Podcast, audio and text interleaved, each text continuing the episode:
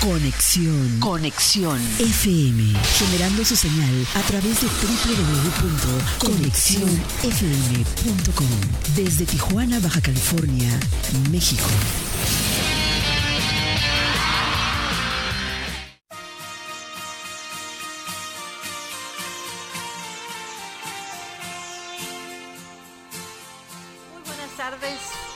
Tijuana, aquí donde empieza la patria, les saludo con el gusto de siempre para llevarles la primera hora, voces ecológicas de la frontera, la segunda hora, agenda social. A veces invertimos y bueno, como va, va siendo necesario. Por lo pronto, pues les presento a mi invitada en esta ocasión. Tenemos invitada de honor que es la directora de la Casa de la Cultura de Tijuana, eh, Ana Karina Valderrábano, y que eh, está con nosotros porque está celebrando la Casa de la Cultura, ese edificio hermoso, 45 años de vida.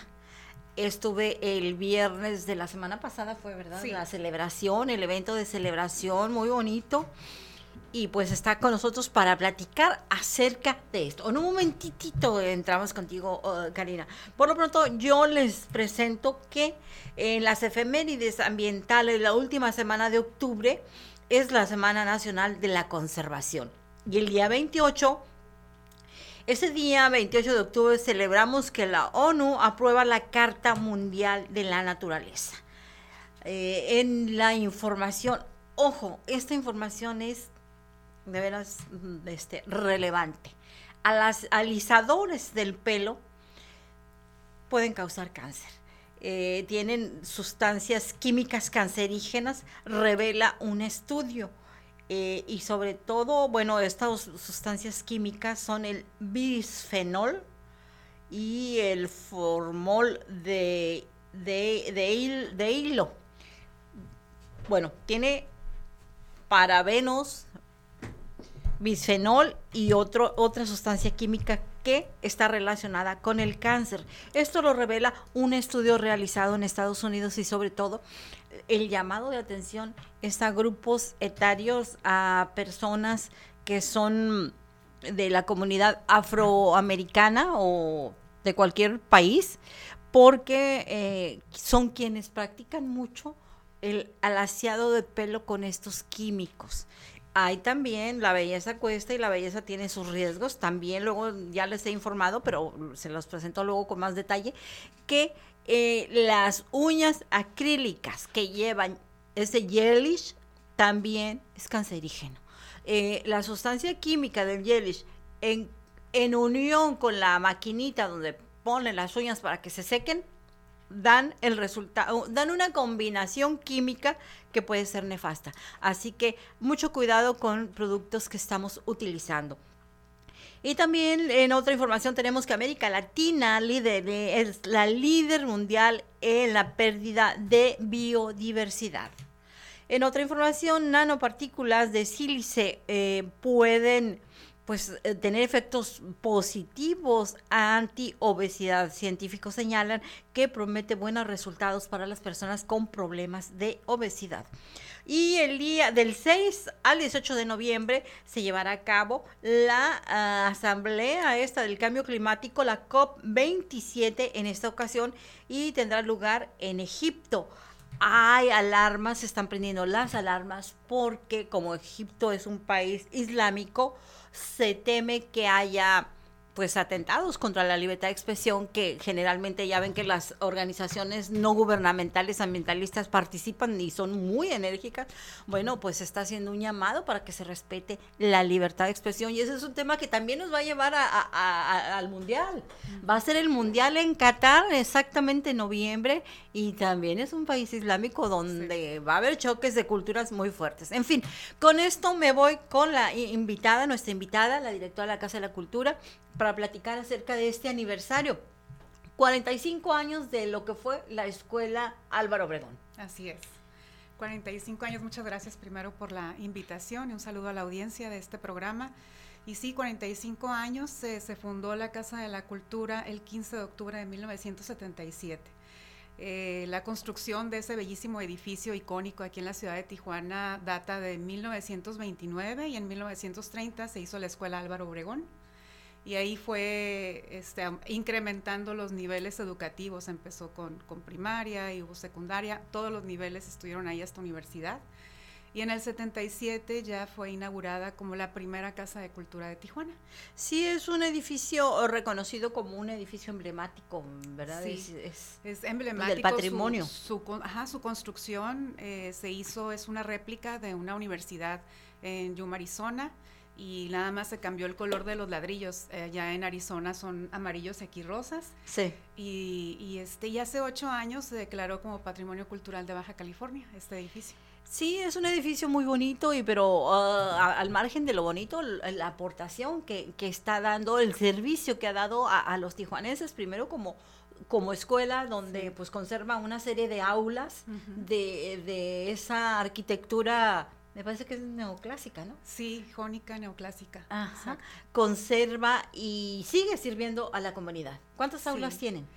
Tiene, a ver, son veintitantas aulas, son tres pisos y antes tenían gimnasio, tenían cocina porque pues era la escuela, entonces eso se ha conservado, donde era cocina ahora es un salón desde hace muchos años de artes plásticas.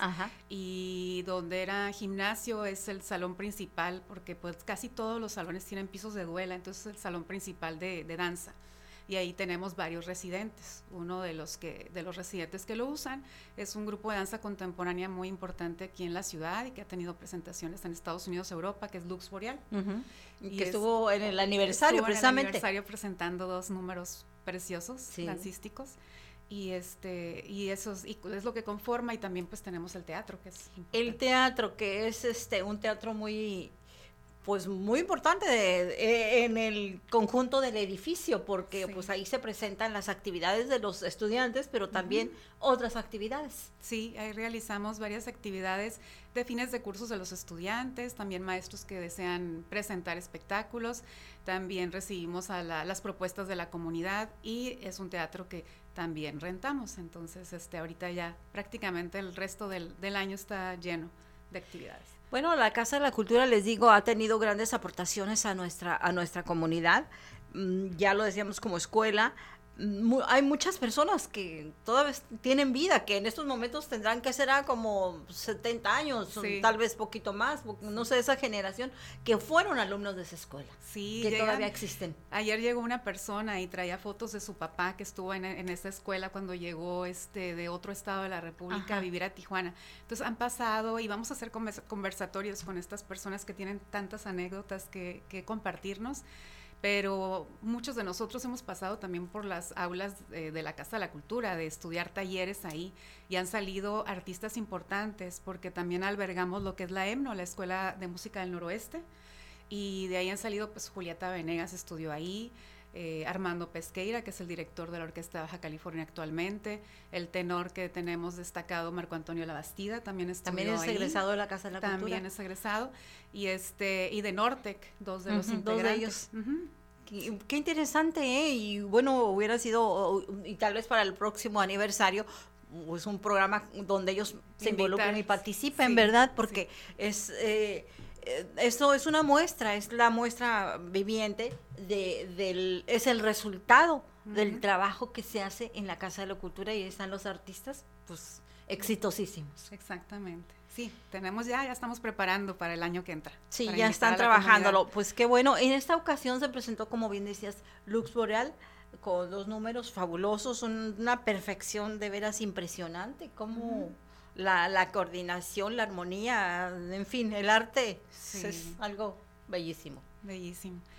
También tuvimos este, la participación de la Ópera de Tijuana. Para comentar a, la audiencia, estuvo danza contemporánea y la Ópera de Tijuana. Y luego ya tuvimos un convivio entre todos los asistentes. Dentro de este grupo de la Ópera de Tijuana participaron jóvenes, este, muy jóvenes, son como adolescentes. Sí, son los que están en el proceso de formación. Sí, es una big band y es fueron dos grupitos y el otro es este una orquesta sinfónica juvenil y este es un programa de apoyo social en el área este de la ciudad. Entonces, que también está a cargo de la Ópera de Tijuana. Entonces, se consiguen recursos, se apoya para que estos niños tengan sus instrumentos y, y este, el director, Juan de Dios Rubalcaba, pues los dirige y hacen una excelente labor y tienen varias presentaciones por la ciudad. ¿Estos niños viven en la zona este de la ciudad? Sí, viven, viven y estudian allá. Fíjense, eh, eh, qué importante que se les esté dando, impartiendo este una educación artística a, estudiantes que viven, por ejemplo, en el Mariano, que viven en, en todas las villas que hay por allá, por el Cucapá, por toda esa zona de la ciudad.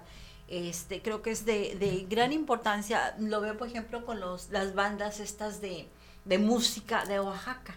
Sí. Cómo los niños se enamoran de su instrumento.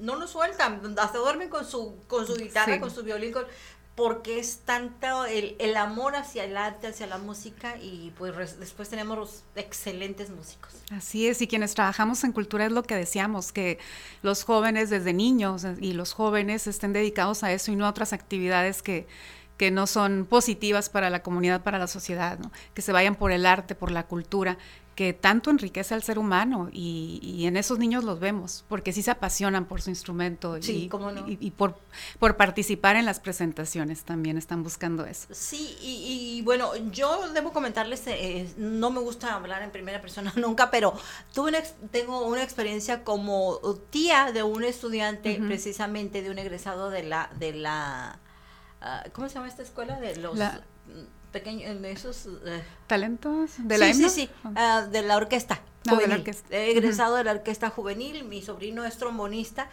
y bueno, él de las presentaciones era un involucrar a toda la familia. Sí. Toda la familia, entonces es algo bellísimo. Vamos a la pausa y volvemos.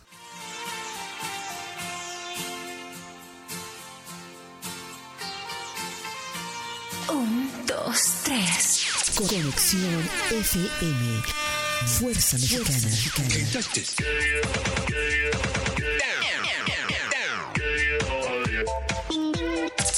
Con estudios y oficinas en Boulevard Gustavo Díaz Ordaz, 12649, local 11C, Plaza Patria, Fraccionamiento El Paraíso. Tijuana, Baja California, México, México.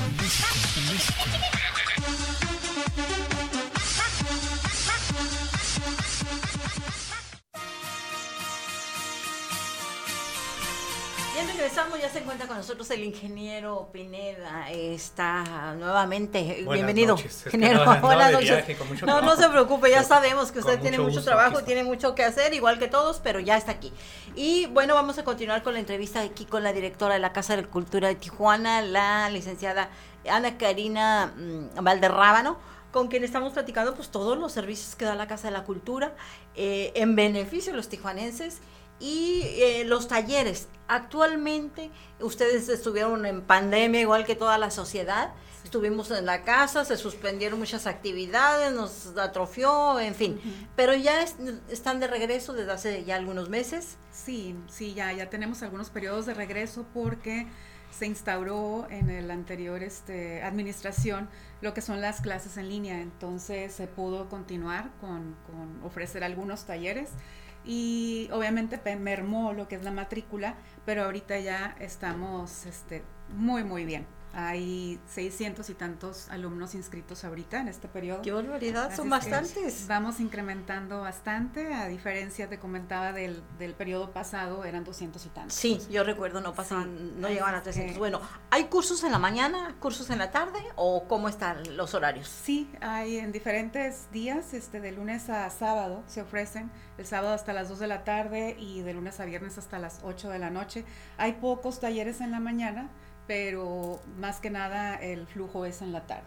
es fundamentalmente. Si es que los padres de familia lo toman como un extraescolar, como, ¿verdad? Después de que los, los ya fueron a la escuela, entonces ahora sí. Pero también ingresan adultos, adultos mayores y van en, el transcurso de la mañana, cuando ya tienen libre, ¿no? Que claro. están trabajando.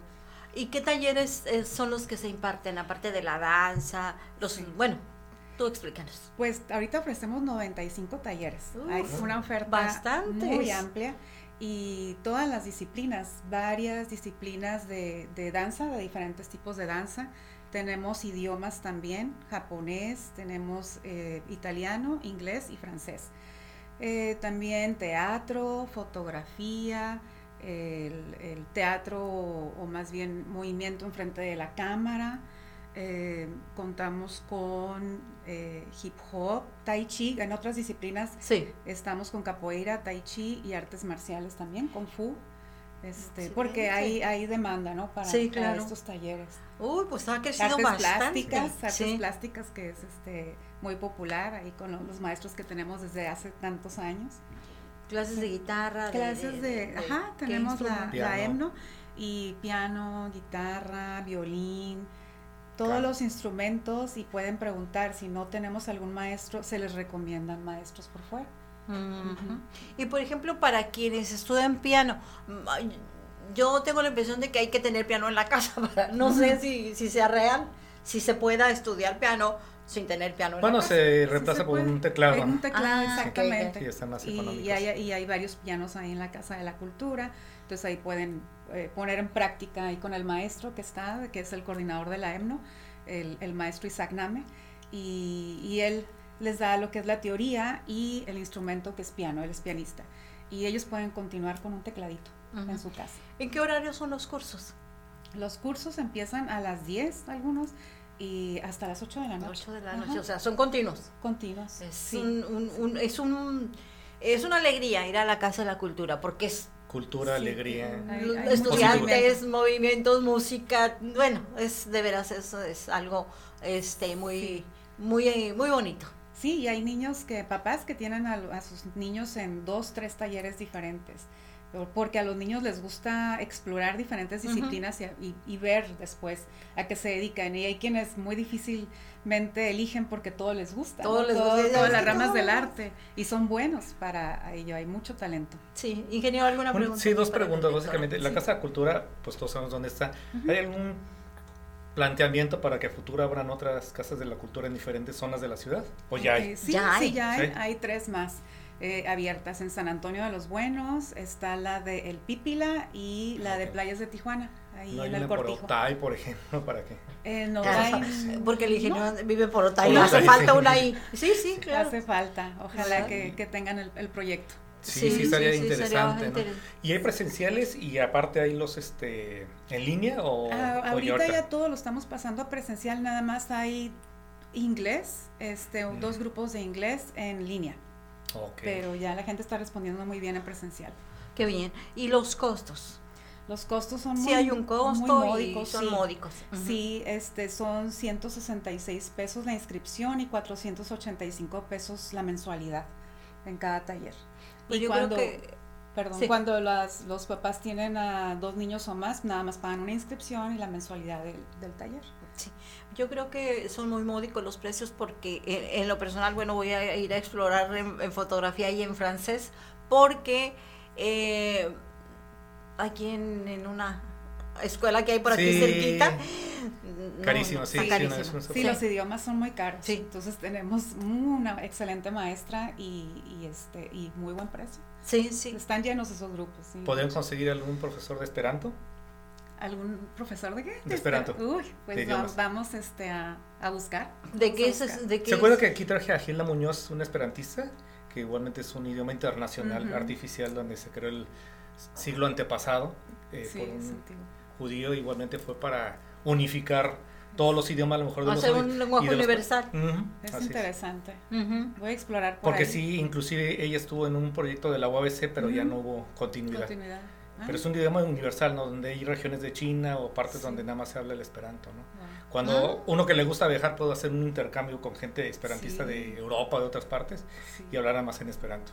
Pues sí, voy a buscar porque suena muy Sí, interesante. es muy interesante. Y Y sí, hay, y hay trabajo, de hecho, para interesantes. gente que, que habla Que en habla esperanto. esperanto. Una vez hubo, en, en el, precisamente en la UAS, una persona que, es, bueno, un proyecto para una sola persona que fuera a Hungría Ujú. y aprendiera el, el húngaro y hablara de la cultura en México, obviamente que supiera el esperanto, ¿no? Para ahí Ujú. Comunicarse ahí y dar pláticas acerca de México. Y aprender el idioma y aparte le pagaban Wow. O sea que sí hay intercambio Es importante. Sí. el esperanto. Sí. Como cultura general, básicamente, es ¿no? claro, claro, como cultura general y a lo mejor algún día desplaza al, al idioma inglés, que es básicamente ahorita el más utilizado Sí. en el... Pues eh, aparte de el- una filosofía de los esperantistas, así como que somos de Greenpeace, así como que unificamos, no hay discriminación, etcétera, etcétera. Ah, Como que es toda una ideología, Ujú. así el esperanto. De hecho, yo tengo la aplicación de Duolingo donde tengo esperanto también, y aprendo también inglés y, y finlandés también, por cierto. Mm. Entonces, Sí, me gusta mucho.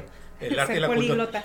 Sí, sí. Con idiomas que, bueno, Sí. ponga por ahí hebreo, tam- digo, no. Lo que no pasa es que el francés es muy difícil. sánscrito. Es muy difícil la Sí, pronunciación. yo, se yo me hizo estuve muy. estudiando y lo dejé a la mitad. sí, yo también no, yo no seguí con el francés. Tengo y, que por- retomar.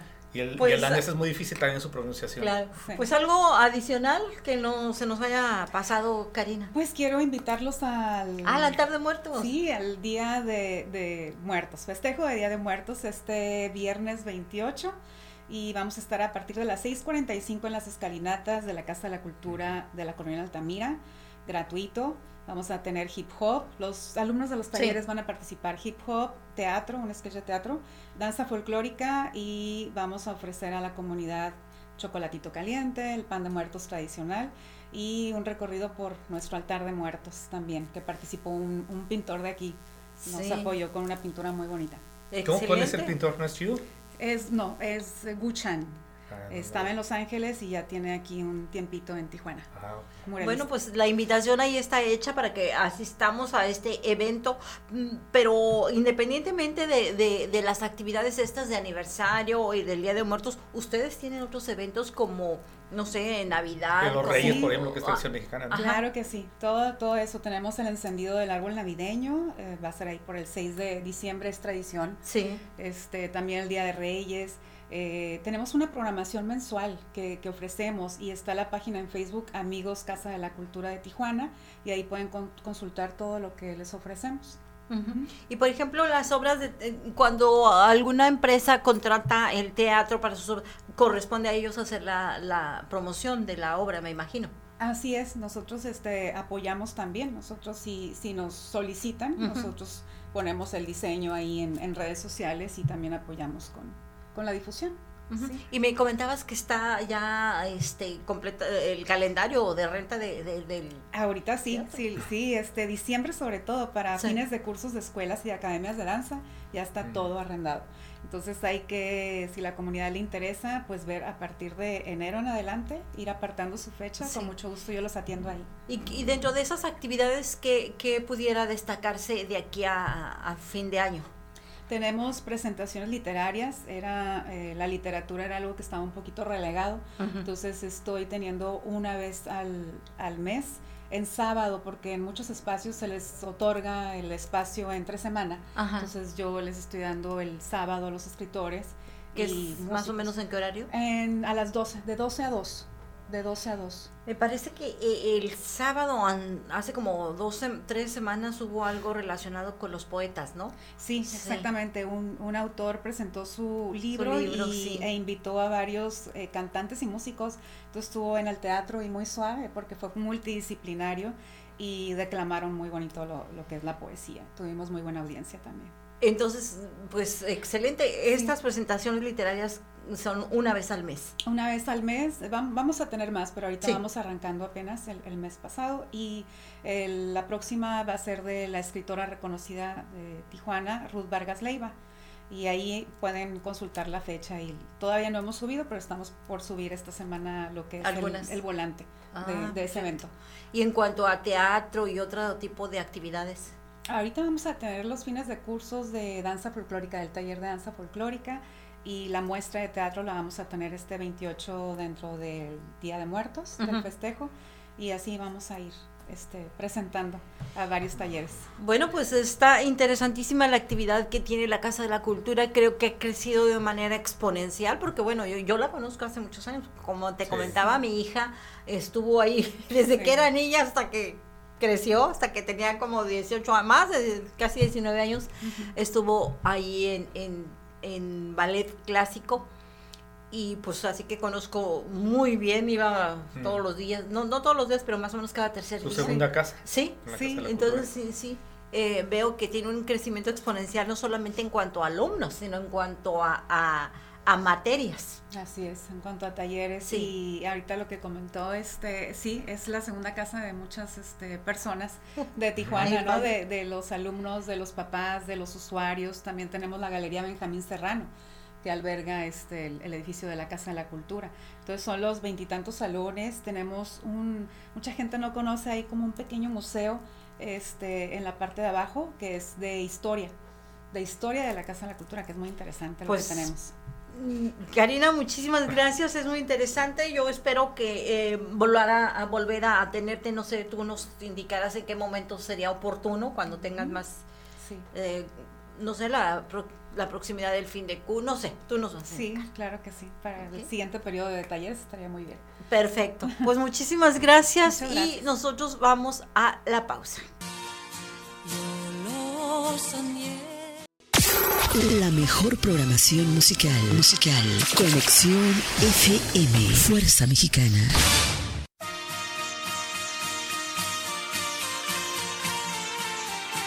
Vamos con más información. Ya tenemos a la arquitecta Natalia Aguilar allá en la Ciudad de México. Natalia, ¿qué tal? Buenas tardes. ¿Qué tal? Buenas tardes. ¿Cómo estás, Araceli? ¿Cómo está tu auditorio el día de hoy? Excelente, estamos muy bien, gracias a Dios, con un clima agradable hasta ahorita. Hasta ahorita, sí. Y bien.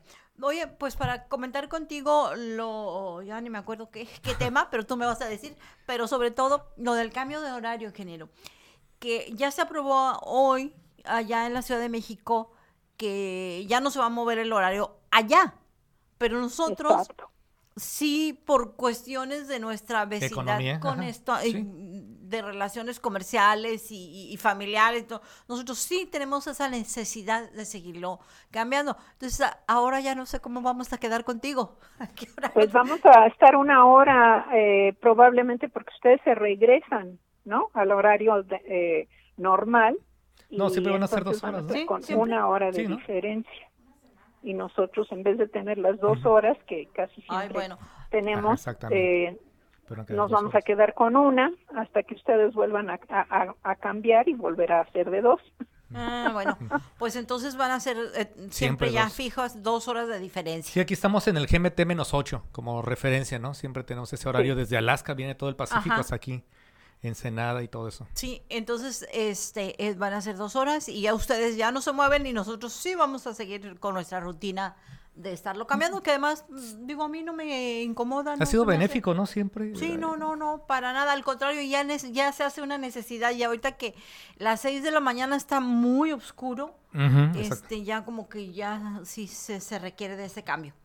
En fin, pues este, vamos a, a darle continuidad ahí contigo y teníamos entre los temas que viene la, me parece que es la, la COP 27 a desarrollarse. Exactamente, pero ya tú sabes, como todas estas cuestiones, es parte del circo político. Y nunca lo he tomado en serio porque siempre se reúnen, eh, siempre hay gente protestando afuera eh, y, y, y, no pasa absolutamente nada porque no dejan de depredar eh, la tierra y, y, las minerales, habiendo tanta abundancia de, minerales, eh, el, el, jueguito de, depredar y de hacer este eh, como que hacen y no hacen nada, porque tú sabes cuántas personas trabajan en, en una mina, pues casi todo está automatizado, no le están dando empleo a nadie, muy poquita gente trabaja y muy poca gente se beneficia de, de la extracción, ¿no? igual en todo todo tipo de, de, negocios pocos se, se benefician y, y, la mayor parte del daño es irreversible. Tienes toda la razón eh, Natalia cuando dice que eh, estamos ya vamos a la 27 asamblea general del cambio climático. Es organizada por la ONU. Ya son 27 años y no se aterriza nada, los acuerdos no se cumplen, no hay resultados tangibles, no, francamente. Bueno, eh, sí que hay resultados. El resultado es que, que la, la máscara se les está cayendo, ¿no? Ya el maquillaje no les queda. Este, esa es la verdad. Y que en vez de estudiar bien la situación, de, de qué está ocasionando. No somos nosotros los, los culpables. Somos, o sea, sí hay una depredación innecesaria, pero no, no eres tú con tu auto, no eres, no, no, no es, no es el muchacho que va a la escuela y lleva una regla de, de, plástico en, en, el bolsillo. O sea, nos quieren hacer sentir como que lo que nos han dado lo tenemos que pagar con creces porque, ah, somos los consumidores. pues el consumidor tiene toda la culpa de todo. No, no, no, no. Primero que nada somos seres humanos. Segundo, nos tienen acorralados. Esa es la verdad. Nos tienen acorralados en grandes ciudades donde la, lo que la oferta, las tiendas de raya, las que nos obligan a ir, tienen pura basura, ¿sí? Y, y, la gente está comiendo basura no porque quiera, porque no les permiten cultivar su propia comida. Hubo en, en no hace mucho, hace como 10 años, unas leyes que querían pasar en California, donde si tú tenías un arbolito con limones, no podías eh, tomarte, eh, no podías eh, cosechar o vender o regalar los limones. Estaba prohibido mm. porque eh, decían que, que, que, lo ibas a usar como medicina no autorizada, ¿no? La vitamina C de limón. No más. a ese grado estaban tratando de acaparar la vitamina C, ¿no? Que es indispensable para tantas cosas. Ahora, con la vitamina D, que lo único que tienes que hacer es salir al sol para producir vitamina D, tu propia vitamina D en tu cuerpo. Nomás tienes que salir al sol media hora y con eso tienes suficiente vitamina D para estar sano. Pero a la gente no la dejan salir, las meten, como tú dices, eh, todavía es de noche cuando entras a trabajar a una fábrica y sales casi ya, que se puso el sol, no, te, no, no estás produciendo vitamina D y te vuelves una persona frágil, enfermiza, y, y, probablemente te mueres por falta de vitamina D, no por otra cosa. Sí, y es por el, horario, hablando de horarios, eh, que, que nos están perjudicando de manera sistemática a mucha gente. Así es. Somos presos. es dramático, ¿eh? Es dramático. Ahora, hay un, un ingeniero también, usted, hay una cuestión adicional ahora en esta ah, reunión de la COP27 que las autoridades egipcias deben relajar su control sobre el espacio de la sociedad civil y respetar los derechos a la libertad de expresión y asociación. Y una reunión pacífica para permitir el éxito de la cumbre. Esto pues lo plantea Amnistía Internacional. Y es que como Egipto es un país islámico, pues esos países son muy muy cerrados, muy cerrados, muy dados a, a no respetar la libertad de expresión, la libertad de organización, en fin, y se está, o sea, hay una cuestión adicional y hay que recordar que los grupos ambientalistas son muy radicales y, esto me lleva a, pedirles a ustedes su opinión sobre precisamente estas acciones que han tenido mm, jóvenes ambientalistas que van y le avientan el, tomate, a, la pintura de Van Gogh a, la de Monet, le avientan, bueno, hasta la figura de... Pero, Araceli, mira, la verdad es que son distracciones. Sí. Son distracciones, porque es una oposición controlada. Sí. muchos de estos grupos eh, reciben financiamiento de grandes corporaciones por abajo de la mesa y, y, y, verdaderamente a mí me han defraudado muchísimas organizaciones. Una que es 360, este, eh, resulta que, que trabaja a favor de, de todas las, este, pues eh, recibe dinero de muchísimas organizaciones, de los hermanos Cox y otras eh, gente que, que, que están lavando dinero a través de estas organizaciones y, y, qué hacen pagarles unos muchachitos que vayan con unas pancartas y griten vayan a no no, eh, eh, no, logran nada con las pancartas porque las personas que están arriba en las oficinas este que es que en las reuniones están comiendo caviar y, y, y tomando vino como si nada sí cada cada miembro de estas personas pues está viajando en jets privados y cosas por el estilo que tú dices bueno qué vergüenza. ¿Quién dice que se tienen que reunir? ¿Para qué? Si no hacen nada. No se ponen de acuerdo. Y aparte están protegidas las pinturas, no, les pasa nada.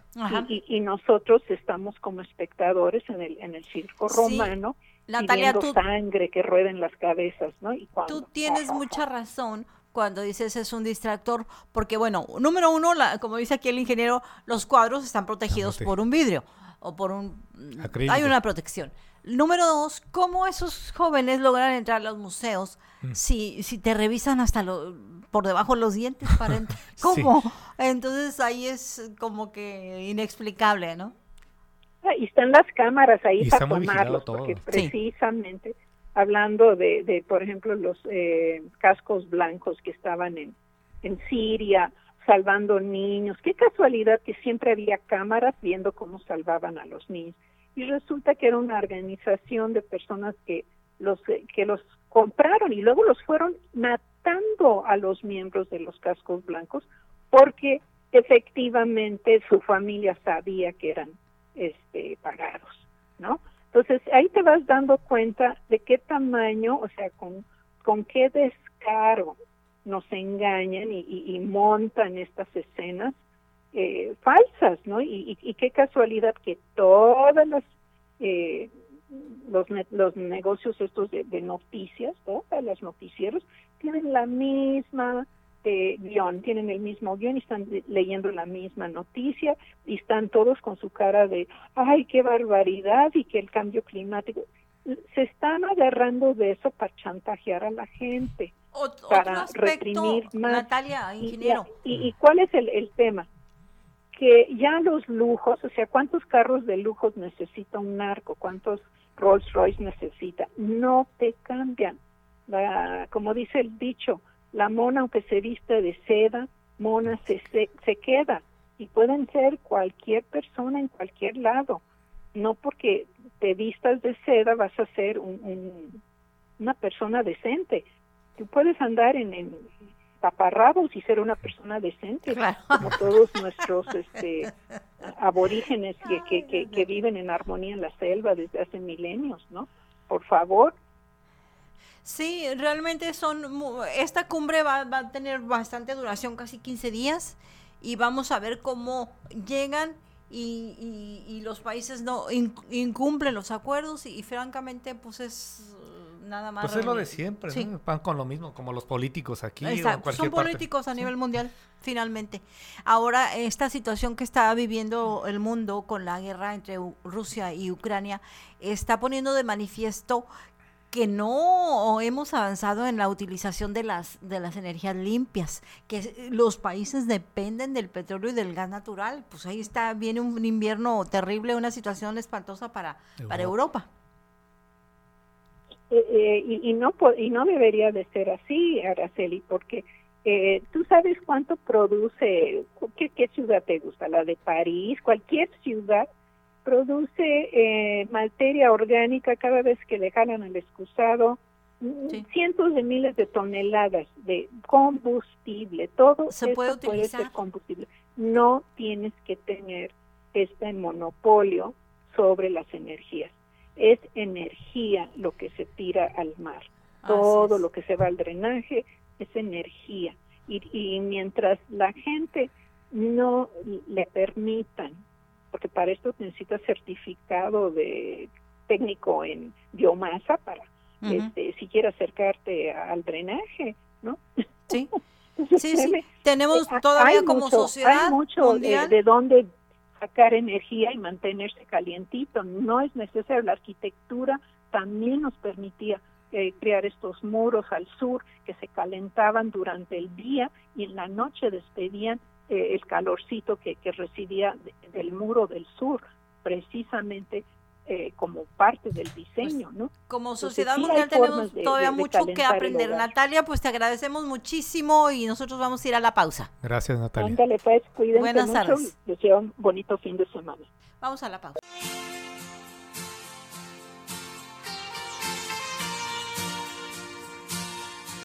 La mejor programación musical. Música. Conexión FM. Fuerza Mexicana.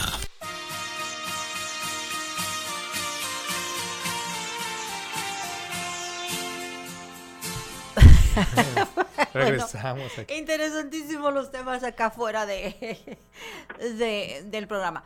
Ya tenemos en la línea a nuestro compañero Armando Acosta allá en Tecate.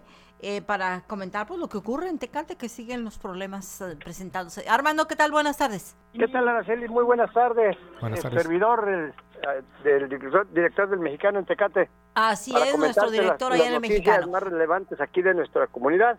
Y bueno, comentarte, el día de hoy a las 7 de la tarde en el Centro Estatal de las Artes, la síndico municipal María Teresa Méndez Vélez rendirá su, su primer informe de actividades y dará a conocer algunas de las acciones que ha venido realizando.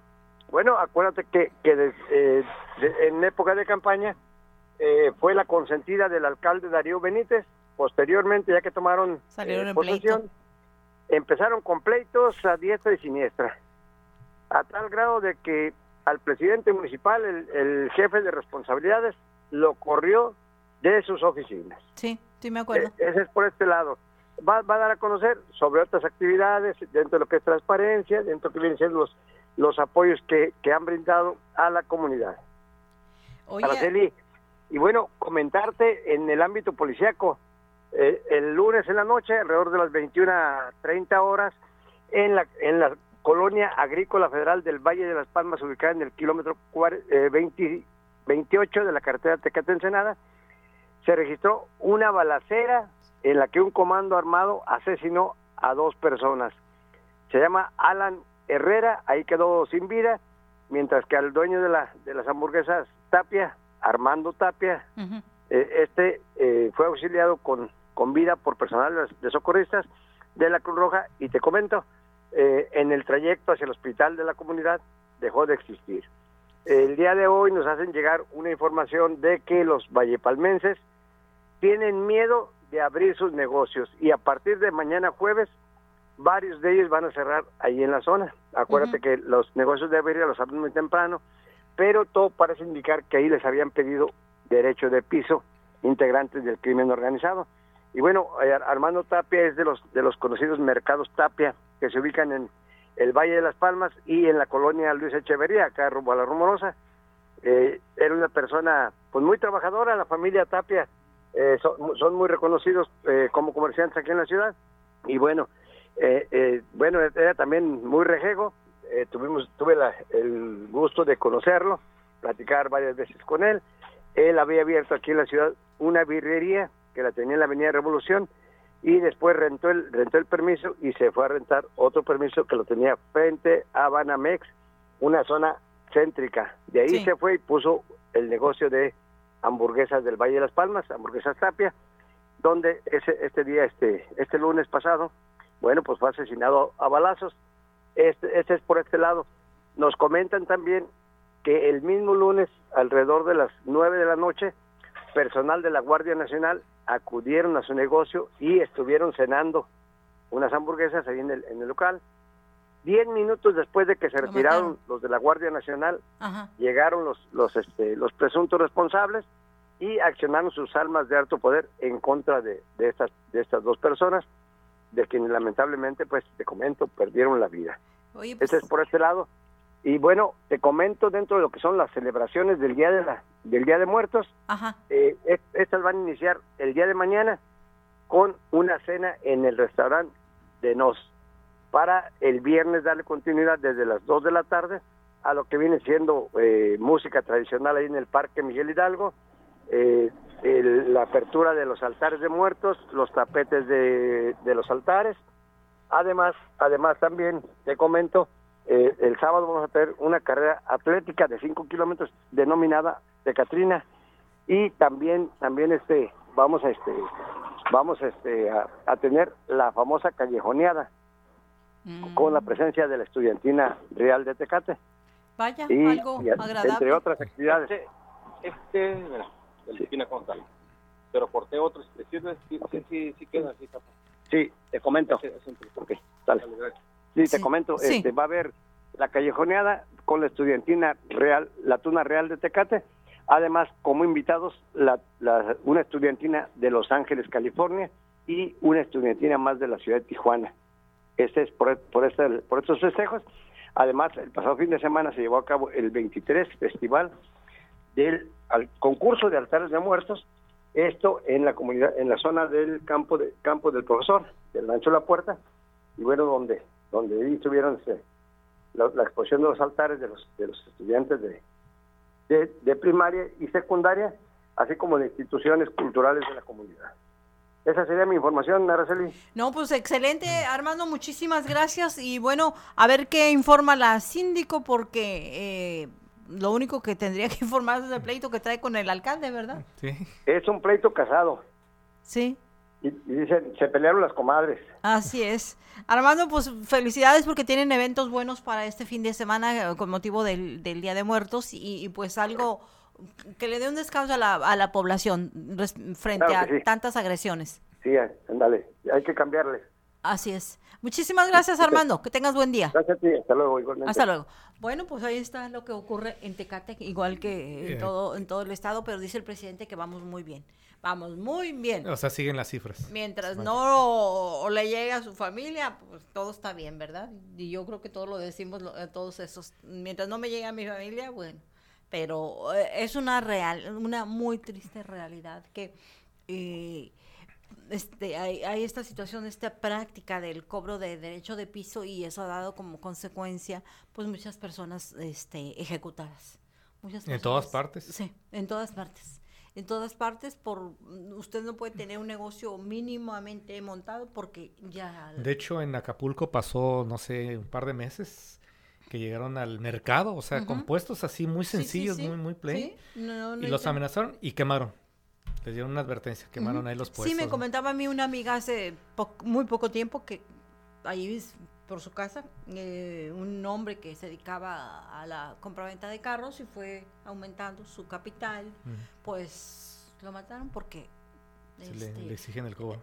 No, no quiso pagar derecho de piso y ella me dijo, pero aparte de que mandar, aventaron una granada, nada más que no, no, no explotó. Si no, todos aquí volamos. Entonces es terrible, ¿verdad? Los, las situaciones que seguimos este, em, padeciendo y lamentablemente mm, yo veo a lo que es la fiscalía, toda la parte esta de, de, investigación de los delitos como allá inexistente, como efímera, como, como que no, no aterrizan en, en, no tienen los pies en la tierra. Pues es que es parte del plan mundial. Sí. O sea, si vemos esto es a nivel mundial, o sea, no es privativo nada más de México. Eh, pasa este tipo de situaciones en Colombia y muchas, inclusive hasta en Europa también hay muchos desaparecidos. Eso está interesante porque resulta que eh, eh, ahora en estos últimos días pues ha empezado a, circular información de que la princesa de Holanda, hija de, la princesa o la reina máxima y su esposo Guillermo de Holanda, pues descubrieron a los sistemas de inteligencia que había la el proyecto de, de, secuestrarla, de un secuestro, pero muy, o sea, una amenaza muy real y muy... Entonces, eh, eh, la tenían estudiando en un internado en Inglaterra y la regresaron a su país y mm. le cambió la vida. Entonces, ellos salen y hacen una declaración que es muy preocupante, que esta amenaza, y bueno, ahí sale a relucir el crimen organizado en, el puerto de Amberes y no recuerdo qué otro, otro lugar de Holanda. Entonces, esto ya encendió las alertas en todo lo que es el, la realeza europea. Porque, pues, si están pensando en secuestrar, pues al rato van a pensar en secuestrar a la otra o a la otra. de hecho, está tan triste que allá en la Ciudad de México, Natalia nos puede confirmar que hasta el que vende tortas, que vende pan, lo secuestran. Sí, sí, eso, eso es una realidad.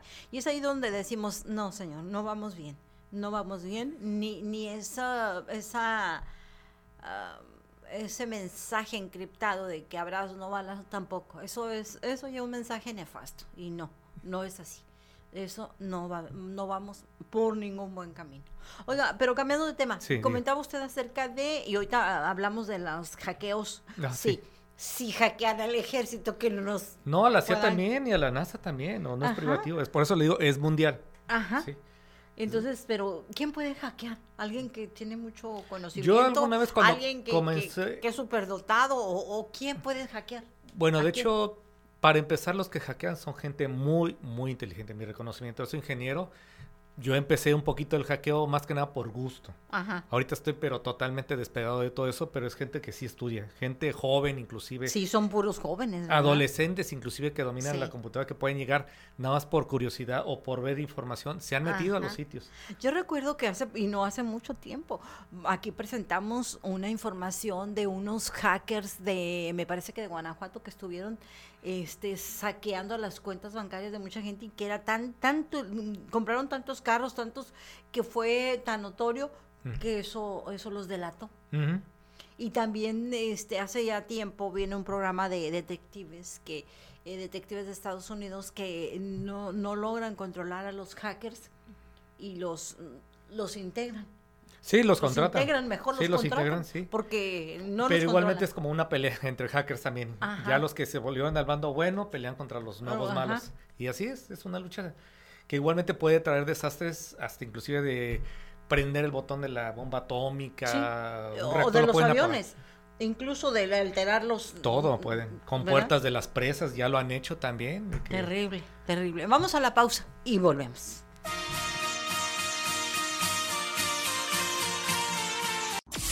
Recuérdalo siempre. Tú eres el número uno. Número uno. Escuchando. Conexión. Conexión. Fuerza Mexicana. Conexión FM.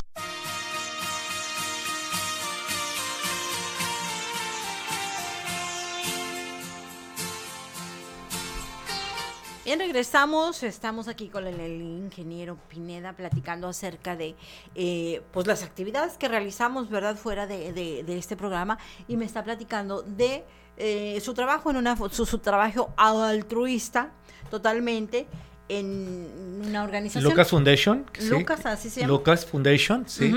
Esta, tiene sede en California y actúa aquí también este, en, México. Tiene como 12 años. Normalmente eh, vamos a las colonias de el Maclovio, de las colonias marginadas. Marginadas de, extrema pobreza, donde igualmente se comenzó ahí a llevar ahí, por ejemplo, el Cañón del Padre, pues lo básico. Había, eh, en ese tiempo estaba muy, muy grande la, la fundación y se trabajaba con CONAFE, de las escuelas de CONAFE se les llevaba desayuno, o sea, era muy grande, pero debido a ciertas circunstancias que estamos comentando con aduana, ya todas las ciudades que llegaban de California ya no podían pasar, se las quitaban. El gobierno se ha, limitado. Ahora que están los militares en las aduanas, es una cosa espantosa.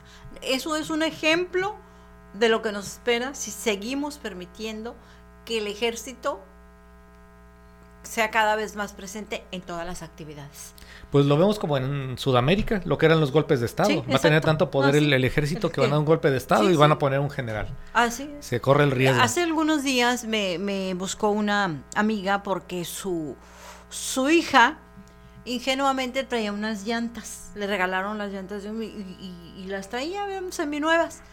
Entonces, este, la aduana se le pusieron, pero no traía para pagar los impuestos. Ella no pues se imaginaba que era como antes. Y, no. Eh, en primer lugar la sometieron a, un maltrato por parte de los ah, militares que están ahí. Este, no lo dejaban opción, la amenaza de que te vamos a quitar el carro, de que te vamos a meter a la cárcel, de que... O, sí, las acusan. A, a, un ambiente estresante, de presión tal que tuvieron que, que, que no traigo dinero, háblale a tus, familiares, que, o sea, exactamente eso mismo hacen los, los, los delincuentes. Eso hacen. Cuando secuestran a una persona, no tiene, la llevan al cajero, no tiene dinero el cajero, ah, pues háblale a tu mamá, háblale a tu papá, háblale a tu primo, háblale a quien sea. Sí, meten toda la presión, definitivamente. Y eso hicieron con, con esta muchacha que finalmente tuvo eh, que hacer lo que le dijeron, háblale a tu mamá, háblale a tu papá, háblale a tus primos, que junten dinero y te traigan, porque no vas a salir ni tu carro. Sí, las acusa. Ajá, eso está pasando la aduana de Tijuana y la aduana de Tecate y entonces, entonces este, las organizaciones que eh, apoyan, que dan ese trabajo altruista, pues tampoco pueden el gobierno les quitó la poca ayuda que les daba y encima de eso también es que llegaban toneladas de California, llegaban toneladas, sí, para ayudar. Ya después, digo, malamente voy a comentar una institución que empieza con D y termina con F, la querían hacer a través de ella y ellas se quedaban con gran parte del reconocimiento. Gran parte, ¿no? No quiero mencionar el nombre de esa institución. Entonces ya se dejó igualmente de trabajar con, con, los desayunos, con los comedores y darles a los niños porque pues esa ayuda ya la impidieron totalmente que llegara. Pero pues seguimos trabajando. Hubo, le comento aquí a la licenciada Araceli que el domingo hubo una, un incendio más o menos este grave en pérdida total varias casas y carros, inclusive fueron cuatro carros y ocho casas y hoy vamos a llevar este pues comida, vamos a llevar eh, cooperación de que llevaron pues cobijas ahorita que está haciendo frío, ropa, porque la gente perdió totalmente esas casas pues obviamente son de cartón, son de madera Entonces, pues se prendió una y se siguió con las demás, ¿no? Aparte, pues no tienen bien la instalación eléctrica. Sí, esas casas generalmente están prendidas a los diablitos. A los diablitos. Y con el, el viento, este viento de Santana, se genera la chispa y el incendio. El incendio, ¿no? Es muy grave cómo está ahí. Ya, ya metieron bien luz, pero no está del todo bien. O sea, sí ya hay... Eh, antes estaba totalmente, hasta los cables se los encontraba así en el piso. Sí, se, han, se, han, electrocutado pisando eso. y también la gente, ahora que vamos a ver, vamos a ver eh, qué familia es, porque a veces no es el tema económico, es gente que si tenía un carro, tenía a lo mejor el medio, pero pues ya se quedó vivir ahí. El punto es de que revisen sus instalaciones eléctricas porque eso puede llevar en este caso a un incendio o a la, a la muerte por electrocución. Así es que también vamos a tratar de dar una plática ahí con, con, la gente adulta pues para que ponga un poquito más de cuidado, ¿no? Con las extensiones y el diablito que ponen, pues que lo hagan de la mejor forma, ¿no? Porque pues ahí está el riesgo, ¿no? Qué bueno que no hubo muertes, ¿eh? no hubo nada que lamentar ni heridos, pero sí fue pérdida total de esas casas y de esos carros. Muy lamentable. Oigan, en otra información resulta que hay una rebelión ciudadana contra esta disposición de la, de la gobernadora María del Pilar y el Congreso, su cómplice, el Congreso del Estado, que aumentaron, están en este proceso de aumentar el costo del, del agua potable. Este, la reacción de los empresarios y de la ciudadanía ha sido de, de, de rechazo y sobre todo han estado evidenciando la doble cara de la gobernadora, porque cuando eh, era empleada ahí en el Congreso con Catalino Zavala, este, se manifestó en una reunión abiertamente en contra de la ley del agua, contra las tarifas, contra todo, y, hizo una publicación y ahora se la están reviviendo. ¿Cómo es posible que en a la vuelta de, de, tres, cuatro años ya este, cambió? Ya cambió y ahora viene con la, la, toda la política de los panistas a subir el precio del agua. Entonces, a subir el precio de, de el costo de la el impuesto, perdón, de la este impuesto sobre la nómina también viene un ah, aumento. Entonces, este eso esos son gobiernos neoliberales, no queda la menor duda. Ahí están. Entonces, hay grupos que se están manifestando que van a promover amparos, pero la que ya dio un paso adelante y está ya en plan de, manifestarse abiertamente porque no lo hacen es Lupita Mora, exalcaldesa de, de precisamente de Mexicali y este e, ella es exalcaldesa de Mexicali, pero además era la suplente de Marina del Pilar cuando fue presidenta municipal este, cuando fue presidenta municipal de Mexicali. Lupita Mora va, está abiertamente en contra de esta política de aumentar los, los impuestos. sí, no, porque viene una, oiga, pero ¿en qué momento? Digo, esta mujer mm, debería pedir darse troz también. Como la, la, la, primer ministro duró. duró 45 días porque llegó a cometer una serie de barbaridades y, tuvieron que dar marcha atrás, tuvieron que este, quitarla, porque en el primer día que llegó empezó a tomar medidas equivocadas que generaron eh, la devaluación de la libre esterlina que, tenía de toda la vida. Y de las economías, bueno, pues se generó un caos económico con las medidas de esta mujer y es se está replicando con la gobernadora. En el momento más inoportuno, está subiendo los impuestos. Viene una crisis económica muy fuerte. Recesión mundial. Eh, una recesión mundial. Nos están advirtiendo, este, y esta mujer, como ya vive eh, en un estado de bonanza, bueno, a ella no le importa. Muy fácil, ¿verdad? Le dicen, va a subir. Y luego hay tantas fugas. Yo sé de una colonia donde estuvo todo un día y medio. El agua. Además, esa es una ineptitud total porque aparte de no le dan prioridad. Fugas del agua, del agua clara, el agua limpia, también fugas del drenaje. Este, eh, desde que llegó ella es permanente la fuga de drenaje. Entonces, ahí hay una inconformidad y le digo, Lupita Mora ya decidió a expresar su inconformidad abiertamente porque hay que decirlo, la, la militancia de Morena son muy, muy, a ver, la palabra. No sé. Muy tibios. Ah, tibios. Muy tibios. están inconformes, se enojan, molestan, pero no lo expresan más que a través de, los grupos de WhatsApp. Es la única forma que he visto que se manifiestan y que dicen y que eh, vituperan y que gritan, pero no son capaces de salir a decir públicamente su inconformidad. Entonces Lupita ya por lo menos está haciéndolo. Y por otro lado, también siete funcionarios de Bonilla quedaron sujetos oh, a proceso por diversos delitos, entre ellos el de peculado por este atraco de la plata, planta fotovoltaica. Sí, más o menos leí el caso. Sí. Y, más cosas se vienen a través de eso, ¿eh? Ah, ajá, tendría que sí. Y también eh, le digo que eh, los grupos de Morena, pues ya empiezan a manifestarse a través de la red en contra de las diputadas Araceli Geraldo, este, eh, Julia Andrea y Evelyn, Evelyn Sánchez.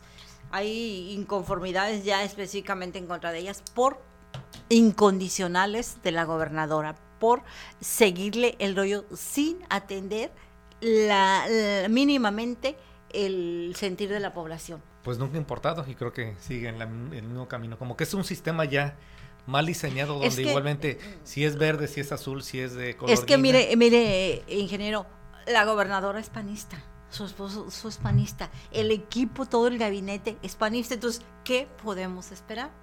Es un gobierno exactamente lo que hacía el Ordi, lo que hacía Kiko Vega, lo que hizo Guadalupe Osuna, lo que hicieron todo desde Rufo hasta la fecha, porque Marina del Pilar abiertamente panista. Digo, han sabido camuflajearse y meterse a Morena y sobrevivir porque no saben vivir de otra cosa, tanto los del PRI como los del PAN y siguen metidos en el gobierno. Pero no, yo pienso que no, que la gente, pues obviamente que se da cuenta, no está tonta. Sí, pues no, no ve los resultados. Bueno, no vemos los resultados. ¿no? Así es. Bueno, también vamos a, pedirle a Marisol para que nos apoye aquí para recibir a nuestro invitado, el eh, director del albergue. Ah, nos vamos a corte entonces. Vamos a corte y regresamos en unos segunditos.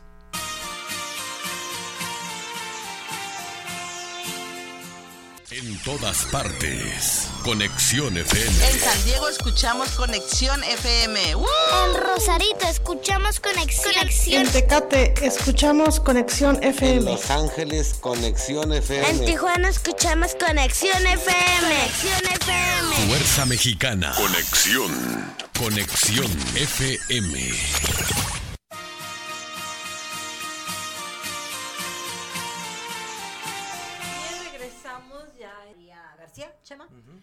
Bienvenido, Chema, mm, a este programa Agenda Social. Él es director del albergue Juventud 2000 que se encuentra aquí en nuestra ciudad, en el centro de la ciudad, y pues es un albergue para migrantes. ¿Cómo está la situación con los migrantes, Chema? A lo último que tenemos es esta crisis, porque vamos de crisis en crisis, generada por la deportación de, venezolanos.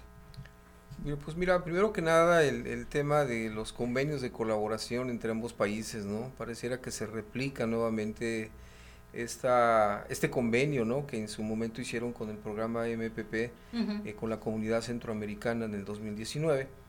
Se mira como si nuevamente volvieran a, hacer eh, algo similar, pero con otras eh, situaciones este, un poco más complejas para la comunidad venezolana ya que en su tiempo con la comunidad centroamericana era entrar y volver a retornarte al país, pero te estaban recibiendo de forma continua, aunque la realidad era como para que la gente desistiera de seguir insistiendo a que el gobierno estadounidense les ayudara para eh, su asilo o la ayuda humanitaria en el caso de centroamericanos en el 2019. Con esta comunidad de venezolanos en este convenio es retornarlos, pero no tienen la oportunidad de regresar ya, no, o sea, los regresan a México. A México y tienen que esperar o regresar a la capital del país para ah. que inicien sus trámites desde la capital del país tienen que hacerlo allá. Exacto. O a la o regresar a su país para iniciar nuevamente esos trámites que desde su país desde pues. su país de origen. Esto lo están replicando porque supuestamente se escucha que eh, la comunidad ucraniana en su tiempo ese ese programa que implementaron después de que lo quitaron porque recuerda que estaban llegando a Baja California, a Tijuana, la comunidad ucraniana. Exacto. Este, también al final lo manejaron así, regresarlos a la Ciudad de México. Sí, desde ya tenían que hacer el trámite desde su país de origen para hacer los trámites y ver la oportunidad de recibir el asilo o la ayuda humanitaria por parte del gobierno estadounidense. Como les ha funcionado, al menos es lo que escuché, volvieron a replicarlo con la comunidad venezolana. Solo que recuerda que la, la, forma, la situación tan compleja no es lo mismo Ucrania que, Venezuela. Entonces eso es lo que cambia demasiado. Por eso lo decíamos nosotros y por eso incluso la semana pasada nosotros nos manifestamos en contra de esa situación, ya que Tijuana se encuentra ahorita con todos los albergues de la ciudad llenos. Tenemos muchos mexicanos por un problema muy fuerte de desplazamiento forzado, ya lo habíamos platicado un poco aquí en el programa, de que aumentó de forma muy fuerte el año pasado y ahora nuevamente vuelve a aumentar el llegar mucha comunidad de, Michoacán y de Guerrero por desplazamiento forzado. Se llenan todos los albergues, sigue llegando gente de Haití, sigue llegando gente de Centroamérica, no en las cantidades que estamos o hemos mirado por unos años atrás, pero no dejan de llegar. Eso hace que los albergues se encuentren llenos.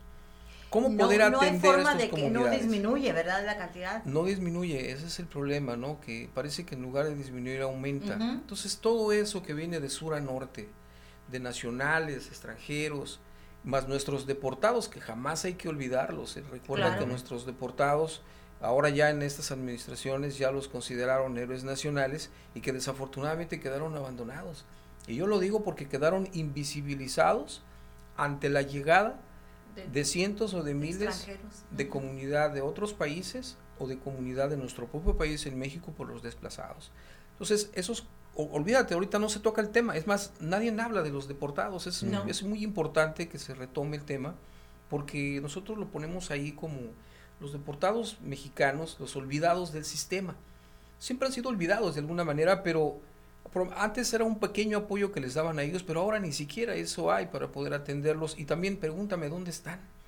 La realidad de que nuestros deportados están completamente dispersos y no sabes ni siquiera en dónde se encuentran. Ahora sí se sabe de los demás, pero de los deportados nacionales no se sabe ¿A qué punto estamos llegando que el gobierno está dándole prioridad a los extranjeros y olvidando a los propios mexicanos que, que, que ya estuvieron mandando remesas, que ya hicieron aportaciones importantes a la economía mexicana, que son deportados y ahora ya son desechables, ya no, ya no sabemos ni queremos saber.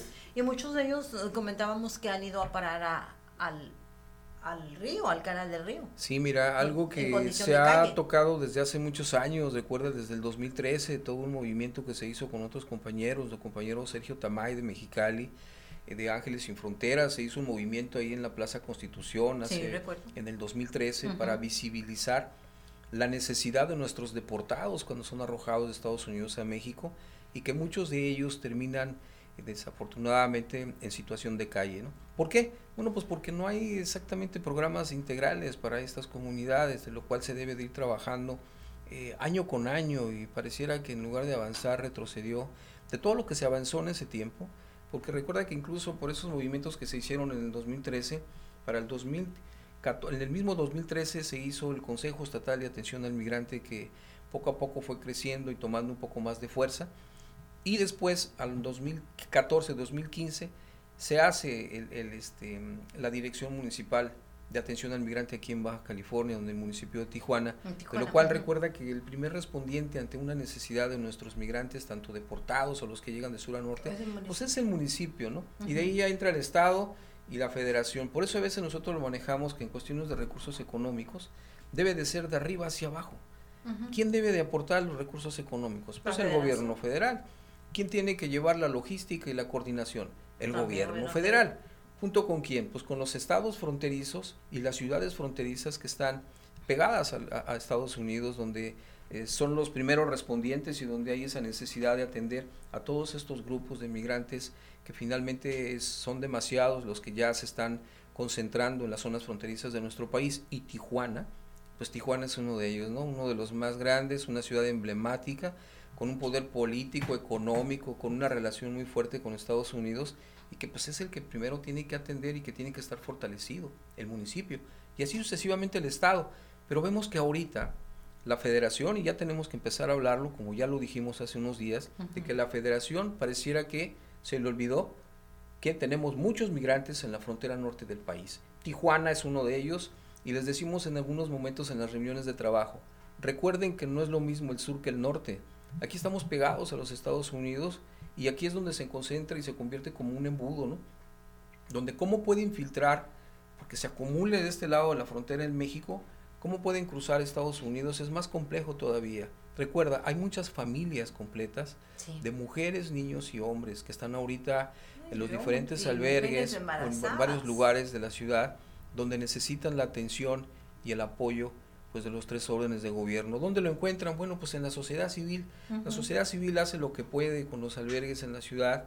Juventud 2000 es uno de ellos. Tengo que hablar de forma generalizada porque es un trabajo muy importante que hacen mis compañeros de todas las organizaciones, que cualquier situación de apoyo que hagan a favor de estas comunidades, pues debe ser muy bien reconocido, ¿no? Lamentablemente, ¿con qué recursos? No, no contamos con recursos económicos del gobierno federal, el Estado y el municipio hacen unas aportaciones, o el municipio de, dar ciertos apoyos en cuestiones de, de, comida, que es muy poca, pero finalmente es representativo.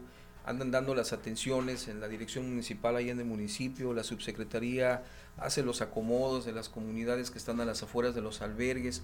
No puede directamente con todo, sin embargo, pues es precisamente en donde nosotros decimos, ¿no? Al último, bueno, ¿y la federación? ¿Dónde está?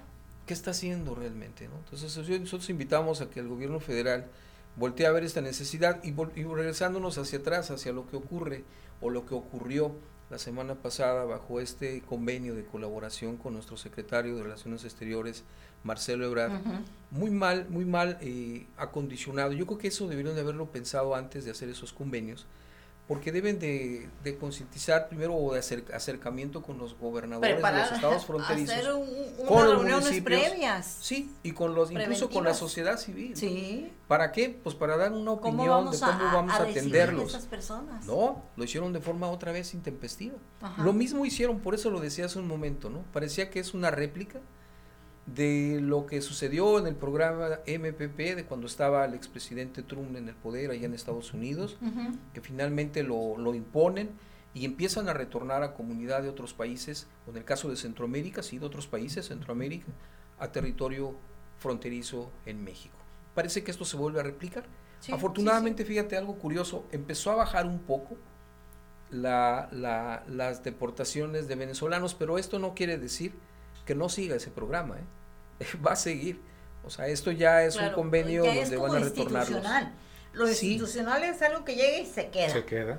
Sí, sí, eso, eso lo vamos a, mirar en unos días, pero la semana pasada sí, sí puso en alerta a la frontera porque llegaron un promedio de más de mil, según el Instituto Nacional de Migración, una información que nos compartió, y que 800, eh, en según la información que nos dijo él, se fueron para el centro del país y un promedio de 200 permanecieron en sus instalaciones, ¿no? De lo cual, mira, recuerda, tuvo ahí también un problema, ¿no? Precisamente en, el instituto, ¿no? una, protesta, ¿no? Algo así interna, donde, se, metieron un pues poco... Es que con toda la razón. Es que necesitan, por eso lo digo yo y lo digo abiertamente, necesitan este, inyectarle recursos económicos, e incluso al el mismo propio instituto, ¿no? Porque imagínate que no tenga el personal, que no tenga la atención necesaria para estas comunidades que están ahí. Se me hace muy lamentable, ¿no? Hablando de comunidad de otros países o a esos convenios donde si llegan a un convenio, yo creo que ese convenio tiene que venir con recursos económicos también. ¿Dónde pues, están? De eso, eso tienen que exponerlo. Por recursos económicos. Comentábamos ahorita hace unos momentos con el ingeniero de las dificultades que tienen las organizaciones de la sociedad civil para que la aduana te permita este, recibir la ayuda que viene. Tampoco es. Otro tema muy importante. Fíjate que, y, algo, bien, algo que yo quisiera ahorita puntualizar, que tocamos en el 2015 y 2016, fíjate, sobre dónde van a dar todos esos este, cosas que no logran cruzar nuestros mexicanos o personas que vienen a, la frontera. ¿Dónde van a dar esos contenedores? Se sabe que hay más de dos contenedores diarios muy grandes. Ahí en la aduana, decomisados de muchas cosas que la gente la tira como basura. O sea, llega y dice, no lo puede cruzar, llegan y lo avientan ahí. ¿Dónde van a dar esos dos contenedores? Yo creo que sería una buena pregunta a, nuestros, a nuestros aduanales aquí en la frontera, ¿no? Por lo menos yo creo que por ahí, incluso sería bueno que esos contenedores de tantas cosas que son decomisadas ahí en, en, la aduana de nuestra frontera, podrían ser aportadas a los diferentes albergues o lugares de atención de las necesidades de este. para que ustedes son motín de guerra.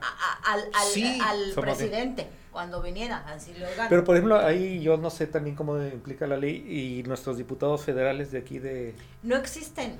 O sea las propuestas. para, alzar el dedo y para lo que diga el señor presidente Sí, otro tema. Yo creo que igual, mira, desde la sociedad civil ya les hemos estado diciendo, mira, ya salió ahorita un tema de, de, una tarjeta por parte de, Correos de México, Telecom, algo así. Este, es, esas tarjetas son para nuestras comunidades que residen en Estados Unidos y puedan llegar a los consulados a sacar esa tarjeta, para que aquí también puedan recibir ese dinero con, con bajo costo pueden mandar el dinero sin pagar. Para que ya no vayan a, a, los bancos. Para que ya no vayan a los bancos. se está empezando a manejar. A o a no sé. Sí, exacto.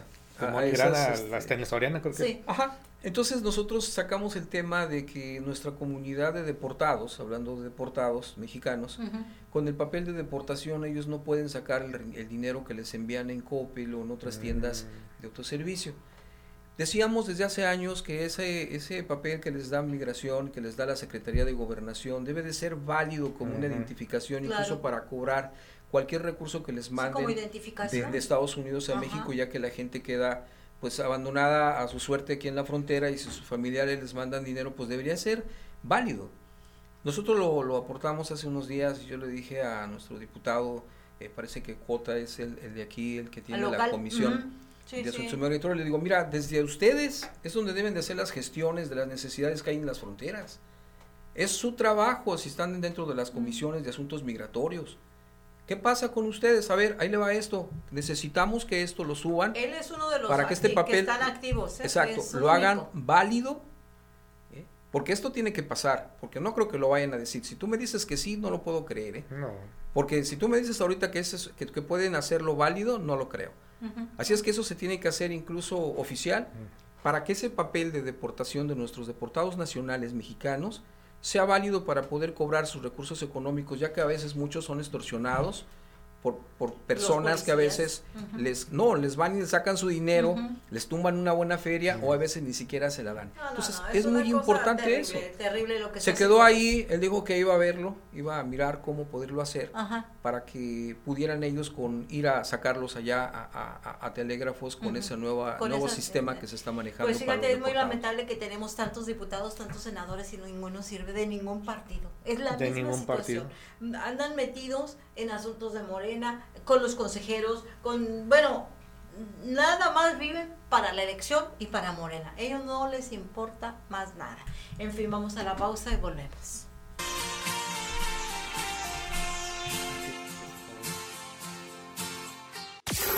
La mejor programación musical. Musical.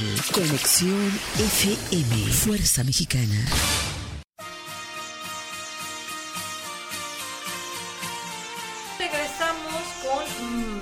Información tenemos aquí en entrevista a José María García. Él es director del albergue para migrantes Juventud 2000.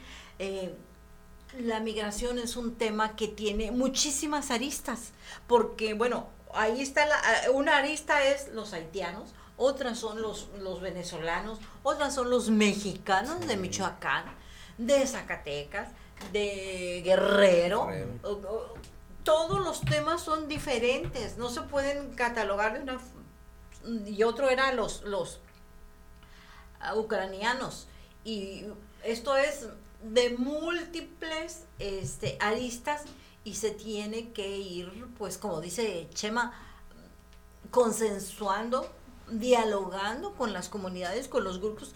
Nunca ha tenido por ejemplo Marcelo una reunión con ustedes los directores de los albergues. Y hablamos del secretario de Relaciones Exteriores. No, no, qué esperanza, ¿no? Qué esperanza. De hecho, eh, ahora que hicimos ese movimiento, nosotros hace, puedo decir, la semana pasada, nos acercamos aquí a la Secretaría de Relaciones Exteriores. Fue como yo creo quizás ya nos identificaron un poco más los de la Secretaría. Ya hubo acercamiento eh, por parte de una persona, yo, yo no estuve, estaba en otras actividades pero se acercaron, ¿no? Pues, bueno, por lo menos se acercaron, ¿no? pero, pero es nada más, ¿no? Ahora fíjate que hay un tema muy importante que poco a poco después se tiene que tomar. Esta nueva, eh, estos convenios que nos han llevado a que finalmente Estados Unidos inicie sus programas de ayuda, como lo dicen ellos, de forma más ordenada. Recuerda que ya dieron las visas de trabajo. Son visas de trabajo que no son agrícolas, son para diferentes tipos de, de trabajos en los Estados Unidos que son ahorita, recuerda, primero se habló que habían dado 150 mil eh, por parte de, la petición que hizo el secretario de Gobernación, aquí precisamente en Baja California, una de las primeras veces que vino hace como un mes, un poquito más, donde le responden muy rápido en Estados Unidos y, él pidió 150 mil y sí, le dije, pedía 100 mil, le dieron 150 mil. Finalmente eso es bueno, eh, que le den esos 150 mil. A la semana parece que fue el presidente de la República de los Estados Unidos y le dan otras 100 mil más. Y ahora con este convenio, fíjate, no me había faltado decirlo, este convenio de colaboración que hicieron con, con, Estados Unidos, con el secretario de Relaciones Exteriores, hizo, nosotros lo interpretamos así, que debió haber, no debe haber sido de esa forma, ¿no? porque también las personas son migrantes, vienen con necesidad, son seres humanos, que no debieron haber hecho así, es, es como un intercambio, finalmente hicieron, de te doy 40 mil visas para México nuevamente y te mando a los ucranianos, digo a los venezolanos a tu país o a la zona fronteriza. Te doy una manzana envenenada. O sea, mal, mal, mal, mal puesto. se ve, se ve muy mal a nivel internacional. Un intercambio de, de, ¿cómo de prisioneros. Sí, ¿no? como un intercambio. más bien fue un intercambio, lo cual no se ve muy bien a nivel internacional. si bien beneficia a los mexicanos, pero por otro lado. ajá, pero también no tiene un enfoque humanista. Eh, eh, a eso voy. No se ve bien por el lado humanitario. Entonces, si bien ya hay esos, ok, ya hay esos 250 mil visas más 40 mil más, o 45 mil más. Bueno, ahora, ¿quiénes son los que van a operar las, esas visas? ¿Quiénes son los que están moviendo las visas de trabajo o las va a mover? Se sabe que es la, Secretaría del Trabajo, eso es lo que se sabe, junto con la Secretaría de Relaciones Exteriores. Pero atrás de ellos, ¿quiénes son los que van pues Pedro para poderlos eh, este, a esas comunidades para poderlas alistar y llevarlas después a la Secretaría del Trabajo y después a la Secretaría de Relaciones Exteriores y después al consulado para llegar todo el trámite para poder exactamente. Quiénes son no se sabe Yo nosotros no lo sabemos y es bueno eh, que se empezara a mirar y que el gobierno hiciera público transparente fuera. Quiénes son los que van a mover esas casi 300 mil visas de trabajo que se van a dar en todo el país y que eso nosotros dijimos, lo hemos dicho muchas veces. Se puede prestar a actos de corrupción. Se, puede prestar a muchos actos de corrupción, pero a lo que vamos nosotros es que es el primer paso que dio Estados Unidos como una manera de, ver que hay esas posibilidades de que todo se maneje de forma ordenada, lo cual es bueno, yo lo platicaba con el cónsul, lo decíamos, eso es muy importante, es el primer paso de, de esas cuantas cantidades, que sea mucho más todavía para que el año que viene se replique se multiplique a, de 300 mil a 600 mil y así va a bajar la migración. Claro que baja la migración porque se va de forma ordenada y sin problemas, sin tener que correr esos riesgos tan fuertes que corren nuestros migrantes nacionales y ya también la comunidad de otros países, que también ya hay eso también para Centroamérica, y que sería más viable que se manejara de ese modo para que no nuestra gente sea robada, extorsionada o hasta sí, no siga sufriendo, ¿verdad? Porque venden Sufrir todo eso, sí, exactamente. Muertes en los trailers, bueno. Hay otro tema, finalmente. Eh, eh, viene la elección en Estados Unidos. Está a punto, tenemos que dos semanas o una, pues a punto de haber elecciones en el Congreso de Estados Unidos y esto puede cambiar radicalmente si toman el control de las cámaras los republicanos, que parece que para allá regresar. Sí, yo, yo creo que esto puede llegar a darle la vuelta nuevamente a todo lo que se ha mirado por parte del, presidente que ha tenido una puede dar la, vuelta negativa. Sí, así es. Así es, puede haber una, una, vuelta negativa. Recuerda, estaba ah, polarizado, ¿no? De hecho, Estados Unidos quedó completamente polarizado eh, con la llegada del expresidente Trump, que ya no está en función, pero que entró Biden y quedó así como polarizado y sembró la semilla de algo que señaló y incluso el tema migratorio era un, algo muy fuerte para él para que él no le caía para nada ese tema y que era muy este señalativo y discriminatorio ante las comunidades que buscaban mejores oportunidades en su país. Entra este nuevo presidente el presidente Biden y, logra darle la vuelta nuevamente porque recuerde que ha ayudado ha ayudado a estas comunidades. Y, y bueno y hay que decirlo porque mira el año pasado de toda la comunidad que fue retornada en el programa, en el extinto programa MPP de Quédate en México con la comunidad centroamericana, a partir del 19 de febrero del año pasado lograron entrar, de ese mes hasta 3, 4 meses, lograron entrar como 36 mil de migrantes centroamericanos que habían sido rechazados en la administración de Trump y en el programa MPP. Entonces, eso pues, es algo significativo. Yo lo digo porque lo decimos, ¿no? Entonces, dentro de todos esos movimientos, han logrado también entrar, no muchos, pero sí significativamente mexicanos y de otros países a Estados Unidos, e incluyéndose en ese tipo de situaciones para que hayan sido acreedores también. Son muy pocos realmente, pero finalmente han sido apoyados por el gobierno estadounidense. Entonces, ¿qué significa? Significa que el gobierno ha hecho, por eso lo dijimos desde el inicio de su administración, cuando entró el presidente Biden, desde aquí, desde la frontera, nosotros con la Alianza Migrante Tijuana, Ángeles Sin Fronteras, nuestros compañeros lo felicitamos porque desde que se sentó en la silla, tocó el tema migratorio. Y se comprometió con muchas cosas. Pues eh, hay que recordar que eh, los gobernadores de Florida y no recuerdo qué otro eh, estado gobernado por los demócratas juntaron a, subieron a los migrantes a, Texas. En Texas, ajá, autobuses y se los mandaron a Nueva York, y los mandaron a Washington, que son gobernados por demócratas, que son bastiones demócratas y, saturaron allá. Entonces, es una acción muy perversa y no sabemos qué pueda pasar una vez que eh, ellos vuelvan a tomar el Congreso de las Cámaras. Si toman el Congreso de las mm, revierte todo. Sí, yo creo que con nosotros en las fronteras nuevamente empezaríamos a mirar ciertas cosas otra vez como si se volviera a retroceder. Un retroceso muy Lo que se ha venido logrando en estos uno, dos, tres años con este nuevo o con este nuevo gobierno en Estados Unidos, que si bien a veces también hay cosas que él que ha querido avanzar, pero que se las han bloqueado ¿no? por el sistema político en los Estados Unidos. Eso es lo que nosotros percibimos ¿no? desde nuestra opinión. Quizás haya una opinión de algún compañero que no diga lo contrario, pero en el caso de nosotros hemos mirado ¿no? que él ha tratado de ayudar ¿no? a estas comunidades. Una pequeña luz allá. Ajá, pero imagínate si entra en el Congreso o allá en, en Estados Unidos para los que toman las decisiones pues van a revertir todo, ¿no? Definitivamente. Y aquí nos veríamos en un aprieto nuevamente en las zonas fronterizas. y las, las, fronteras, porque esto tiene repercusión a los fronterizos. Ahí las visas para gente que está solicitando su visa se, se, prolongaron hasta el 2024. Citas desde el 2021 se fueron hasta el 2024. Sí, efectivamente. Sí, eso se, se puso más complejo todavía. Ajá. Chema, pues muchísimas gracias. Espero que no sea la, la, la, digo, no sea la última, porque hay muchos temas que tratar contigo. Son muchos, nos brincamos, como tú bien dijiste, de otro, pero son, muchísimos. muchísimos temas. Y esto continúa, continúa y va a tener variantes. y esto continúa y va a continuar, ¿no? Mira, tocamos hasta el tema de la gente, de nuestros deportados olvidados del sistema, ¿no? Que incluso muchos en situación de calle aquí en la ciudad de Tijuana, que son demasiados. Ya están tocando el tema, ojalá y le den seguimiento. Esperemos que. Yo veo que la alcaldesa tiene un como que ha tenido un punto más, eh, o sea, de interés en el tema migrante. Ella le ha dado, incluso pusieron ya zona wifi para atender la demanda de los migrantes y de la población en general en diferentes zonas de la ciudad. Palacio Municipal, la Plaza Santa Cecilia, eh, donde eran antes bomberos y no recuerdo qué otros puntos de la ciudad.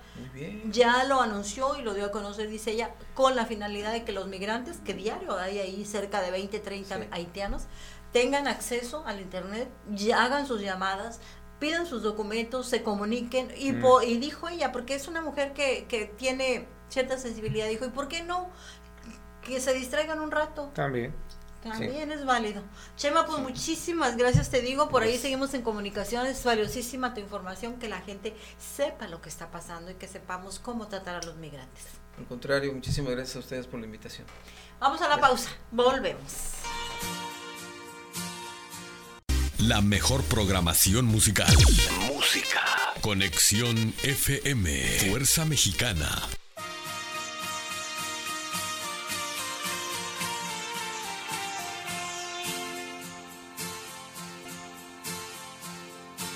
Bien, regresamos. Ya está con nosotros también aquí un líder social, un hombre muy activo, el señor Ociel Regalado. Rodríguez. Rodríguez Regalado, eh, de allá de la colonia. Mm, Valle Imperial. Valle de Imperial. Eh, que ya hemos platicado mucho de los problemas de esa colonia, pero en fin, vamos a platicar con él acerca pues de esta necesidad de áreas verdes en la ciudad. ¿Cómo está todo, señor Ociel? ¿Cómo va todo en Valle de Imperial? Bueno, mire, este, toda la zona este estamos muy escasos de, áreas verdes y áreas escolares también porque este, pues las han ido vendiendo algunas los mismos fraccionadores y otras este, por los mismos este, eh, funcionarios que, tienen que ver con la custodia y, guarda de, las áreas, también ellos mismos eh, impulsan gente para que las, invadan. Mm. Entonces es un problema que tenemos muy serio y vemos este, la autoridad que, que hace caso omiso.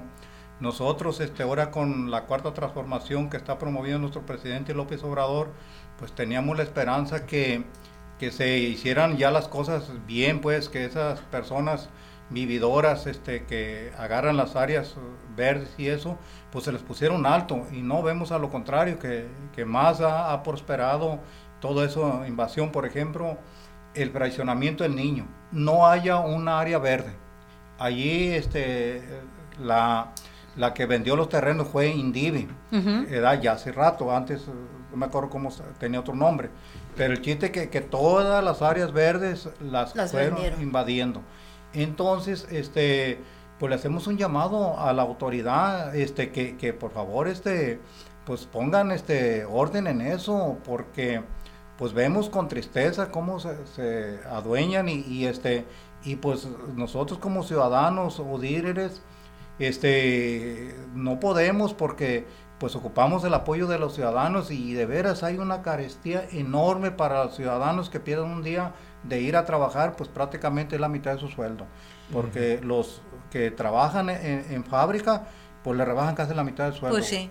Para nosotros son unos esclavos modernos esa pobre gente. Así es, tiene toda la razón, toda la razón. Ahora, señor Luciel, ahora que entra como secretario del ayuntamiento Jesús García Castro, ¿qué posibilidades hay de que eh, se dialogue eso con él, de que lleguen a ciertos acuerdos, porque usted tiene toda la razón.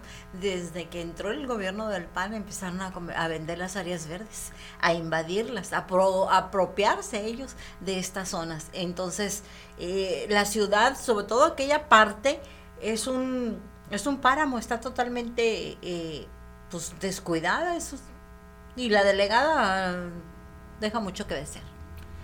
Este, mire, fíjese que allí le tienen que entrar yo que esos temas toda la autoridad, este, desde diputado, la gobernadora y presidenta municipal y regidores, porque se tiene que, hacer, este, modificar los reglamentos de, los fraccionadores, de que fraccionador que no cumpla, porque hay un porcentaje que tienen que dejar las áreas verdes y, cuidarlas también, nada que, que mientras que te no entreguen al municipio es responsabilidad directa de los fraccionadores.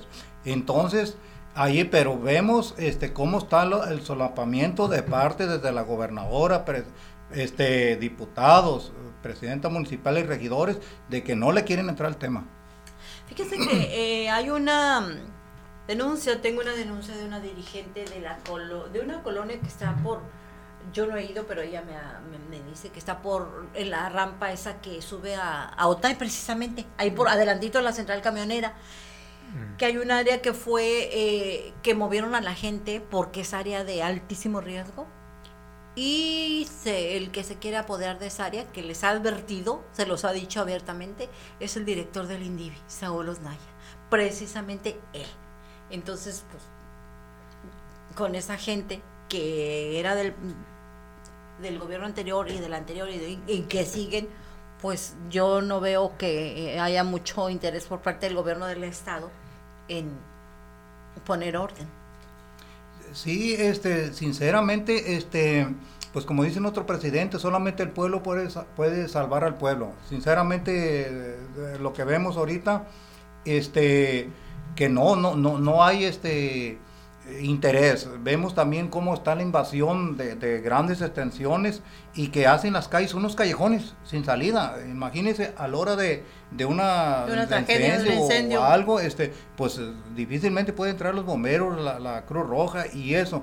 Y, también me parece que no ven, no oyen y, y, este y como les digo, este hay dinero de modo de que esa gente que o que andan, porque son líderes vividores los que encabezan eso, ¿eh? Eh, se quedan con los mejores terrenos, principalmente del grupo Artorchita, este, eso es su trabajo de ellos. Agarran los mejores esquinas, este, avientan a la gente por delante y a lo mejor con acuerdo de los, de los dueños terratenientes. Sí, muchas veces los dueños propician eso. Así es. Pues es terrible. Usted acaba de, en otro tema, acaban de eh, conformar un comité ahí en la colonia Valle de Imperial. Sí, mire, este, fíjese que, que, a mí el comité no me querían tomar protesta porque yo siempre este, me he definido por decir la verdad y, ver todas las injusticias que se han cometido en contra principalmente de la gente más pobre, más necesitada. Este, ahí, como dice usted, muy cierto, viera cómo han vendido en zonas de alto riesgo, que la verdad, y también eh, entramos a lo mismo, también no hay protección civil, no hay nadie este, que, entre a, a ver sobre esos temas, también igualmente. O sea, nosotros vemos este, los ciudadanos honrados trabajadores, este, que el gobierno lo tienen tomado los grandes empresarios, todos esos inmobiliarios este, que venden terrenos y eso, prácticamente ellos, porque miren, nosotros andaba un director ahí que nos andaba apoyando. Ah, pues este se miraba porque se comunicaba conmigo, mándame fotos de, la zona y eso. Ah, pues lo tuvieron que mover por un lado. Era el único que funcionaba. Sí, entonces nosotros vemos eso. Este, la verdad, eh, sí la tenemos difícil para que llegue un gobierno que sí ponga orden en todo, o sea, que lo promueva por la televisión, de, que haya un orden, no, no, no queremos que se enfrenten con los grupos esos de poder, pero sí que, nos combina a todos que haya orden para que haya mejor armonía, mejor felicidad y todos caminemos en paz. Y por el bien de todos. Ingeniero, algo adicional, una pregunta, porque ya nos vamos. Sí, ya estamos a punto de... Eh, ¿Cuántos este, integrantes son de ese comité? Bueno, el comité se, integra por 16 eh, ciudadanos. Mm. ¿En votación directa? Eh, sí, sí, así es. ¿Y qué función tiene? Bueno, este, ahí la, función es de que cada miembro represente cada secretaría del gobierno municipal o del estado. Entonces, este, eso es, y, y nosotros, este, pues vamos a, ejercerla este, a lo que se pueda porque solamente organizados, y unidos se pueden lograr las cosas. Sí, solamente los ciudadanos organizados pueden tener, eh, y yo creo que si platican con el secretario del ayuntamiento pueden este, tener avances. el trae un proyecto interesante que ahorita le platico. Bueno, nosotros nos despedimos, aquí llegamos eh, con los programas de Voces Ecológicas de la Frontera y Agenda Social. Mil gracias, ingeniero. Gracias. Agustín. al señor uh, Ociel. Rodríguez Regalado. Se me olvidó el primer apellido. Muchísimas gracias y a la audiencia, Marisol, desde luego, allá en la cabina Master. Muy buenas tardes y hasta la próxima semana.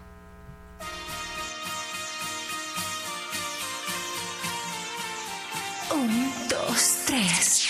Conexión FM. Fuerza Mexicana.